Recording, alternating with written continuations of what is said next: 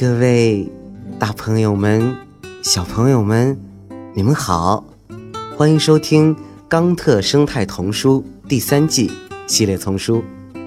我是睡衣哥哥，今天又要给你们讲故事啦。好了，故事呀，开始了。半日航行，一只海狮看一艘船起航，一群海鸥正准备加入这次航行。这艘双体船有四个帆，比普通的多两个，而且那些帆不是普通的帆。海狮说道：“显然不是普通的船，这一定是艘昂贵的船。”但是你看，呃，它有太阳能电池。海鸥也来评论道：“我从上面可以看到，这艘船甚至利用螺旋桨引起的湍流产生动力。”他补充着说。海狮感到很好奇：“哦，呃，这是怎么样起作用的呢？”“嗯，就像那些混合动力汽车利用刹车产生动力一样，这艘船有一对螺旋桨。”可以把推进力和水流所产生的多余尾流全部利用起来。这是那种绿色船只中的一艘吗？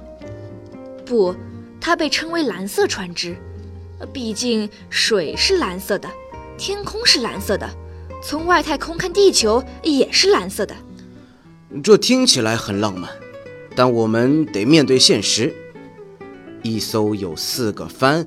太阳能电池以及双螺旋桨的船肯定很贵吧？三种能源替代了化石燃料，那些沉重肮脏的东西才便宜呢！